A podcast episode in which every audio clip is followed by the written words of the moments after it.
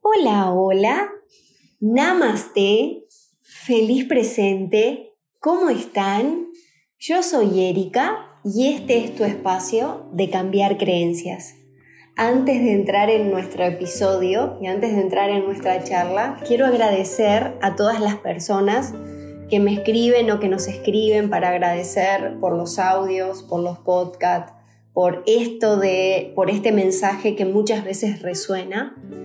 Y esa es nuestra intención, tener herramientas, tener como una pequeña voz autorizada para poder hacer insight o para que nos vayan cayendo las fichas.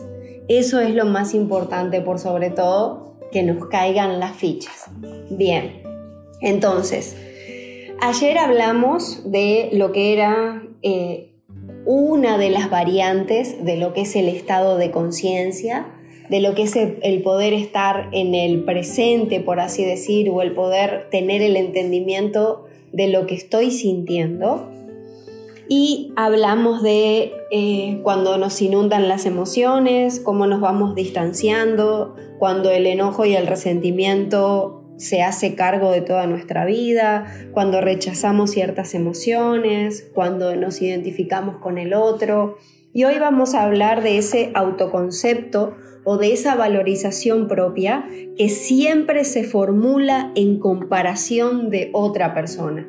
O sea, ahí es donde resuena esto de que, eh, por ejemplo, soy el más rebelde, de mis hermanos, eh, soy el más responsable de mis hermanos, eh, soy el más desordenado, em, no, no soy tan buena madre como fulana o como mengana. Entonces es como que nuestro propio concepto de quienes somos está totalmente fuera de lugar. Estamos mirando y estamos observando. Entonces, claro, cuando nos identificamos en este punto de no soy como, nunca voy a saber cómo soy realmente.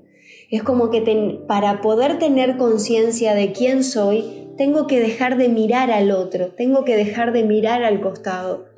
Hay muchas clases de madre. Es como que muchas veces está este típico arquetípico canceriano que rige Paraguay o que rige gran parte de América Latina que es esto de la madre exacerbada, la madre que nutre, cuida, que guarda y es como que no separa rol, todo es rol de madre.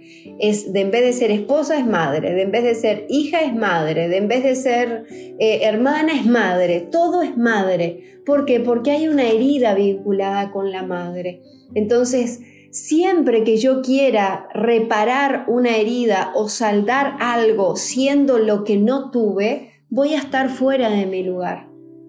Quizás se fue el padre y todo es padre. Quiero ser padre, quiero liderar, quiero gobernar, quiero llenar ese vacío y esa falta siendo la figura paterna de mi casa. Y es más, al sistema le encanta esto y es esto de vos vas a ser de ahora en adelante el hombre de la casa gran 7.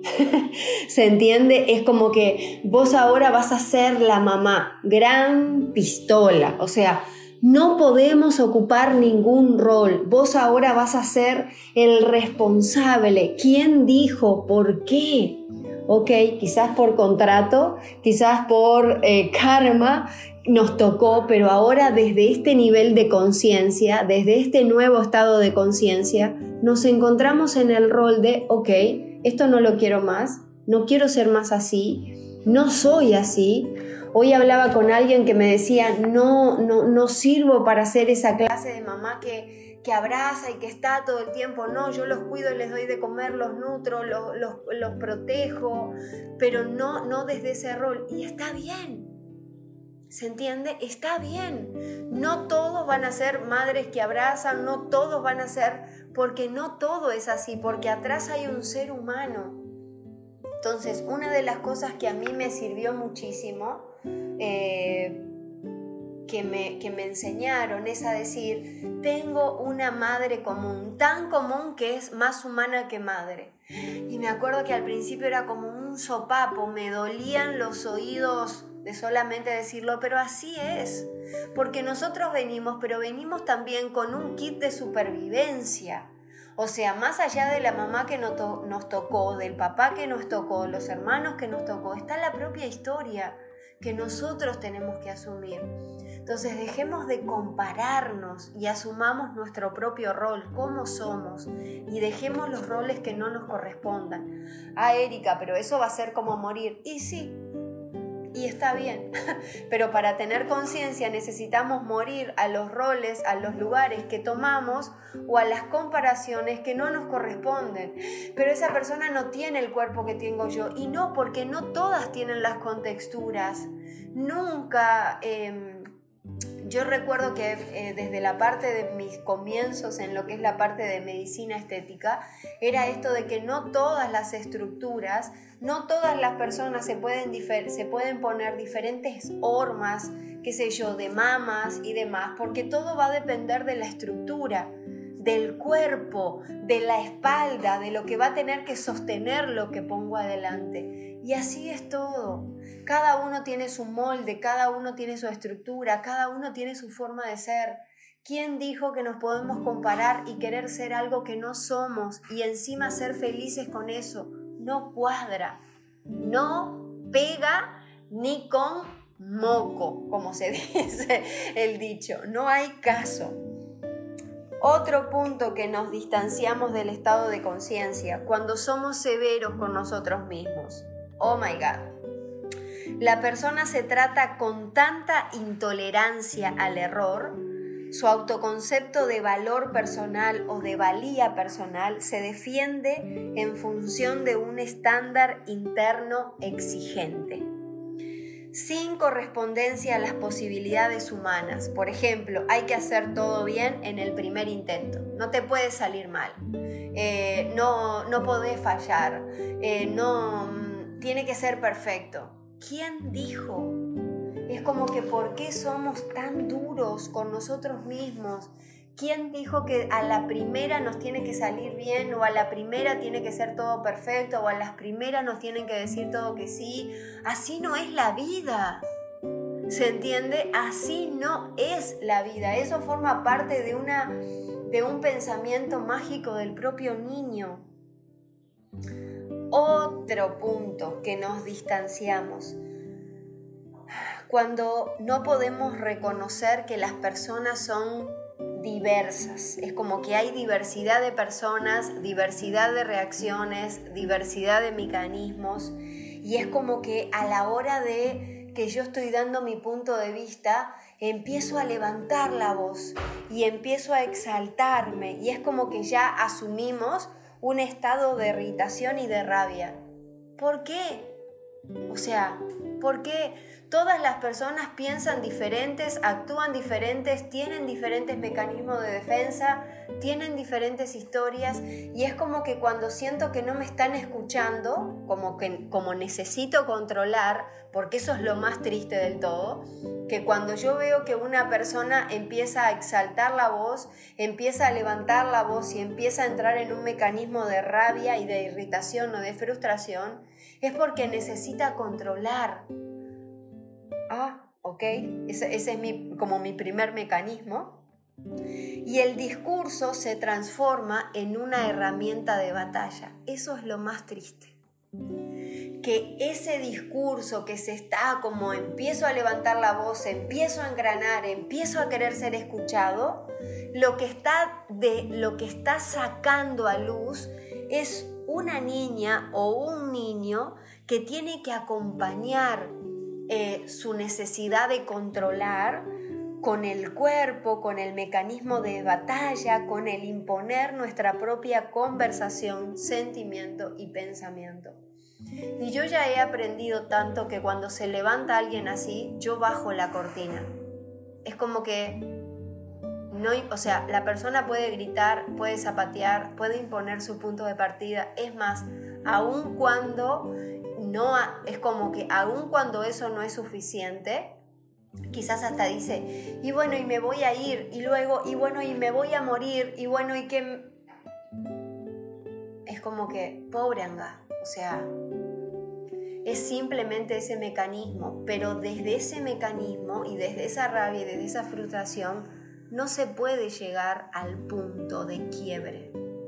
no se puede llegar a, a, esa, a esa sensación de vacío, porque es simplemente un mecanismo de defensa y es simplemente un control. Y es como que después cuando se lo confronta a la persona, no es tan así. O bueno, quizás no vamos a llegar a no vamos a llegar a un punto de no vamos a llegar a un punto en común. Las pindongas, o sea, gran 7, o sea, Claro que es así. Es así porque te desubicaste. Es así porque actuaste desde la rabia. Es así porque actuaste desde un mecanismo. O sea, no es que no es tan así. Cuando la persona dice eso, no está en su estado de conciencia, está en cualquier otra parte. Entonces, esto es una expresión típica de no quiero, eh, no quiero, no quiero ni siquiera disculparme. Es como que estoy justificando mi ataque de bronca y de justificación y está bien también. O sea, forma parte de su estado de conciencia, pero desde ese lugar no se pueden hacer cambios. Eso es lo más triste o eso es lo que la persona no se da cuenta. Es una forma de compensar las relaciones poderosas con un nivel de emocionalidad difusa. Es como que, y bueno, y es como que vos tenés tu punto de vista y yo tengo el punto de vista, sí, pero desde este nivel de conciencia está bien que vos estés en guardia, entonces hasta que eso no se cambie, no, no vamos a poder resolver nada. ¿Se entiende? O sea, desde mi rol de eh, terapeuta, facilitadora o lo que sea, es como que no, quizás eso te sirve o quizás a esa otra persona le sirve que tenga como una autoestima baja y que se, haga un poco el narcisista, pero desde el punto de vista de conciencia no se van a llegar a grandes cambios. Y otro de los puntos es cuando vivimos una vida basada en ilusiones y fantasías. Este es. Y muchas veces, y voy a poner el caso de una, una joven mujer que siempre cuenta que su ámbito de pareja está lleno de fantasías que dominan su mente y que vive acorde a ellas. Y desde ese espacio no puedo ver al otro. Es como que desde esas fantasías o de esas, desde esa historia mágica que me cuento de la otra persona, no puedo ver realmente a quién tengo enfrente. Y es como que por eso muchas veces después a la hora de que se complica la cosa, las personas dicen esto de que no sabía cómo era, o nunca me imaginé que era así, o nunca pensé, claro, porque no lo vi, me conté una historia, me conté algo que no es suficiente, que no alcanza. Y muchas veces, algunas más y otras menos, las personas salen de su centro, salen de su estado de conciencia. Y para regresar a él hay que considerar tres desafíos esenciales. Y de esto vamos a hablar mañana. Así que mañana viernes no te podés perder. ¿Cómo resolver esto? Ha sido un placer. Espero que hayan resonado con este mensaje. Recuerden sentir, recuerden conectar y recuerden disfrutar. Nos vemos mañana para este desenlace. Dios me los bendiga ricamente. Namaste.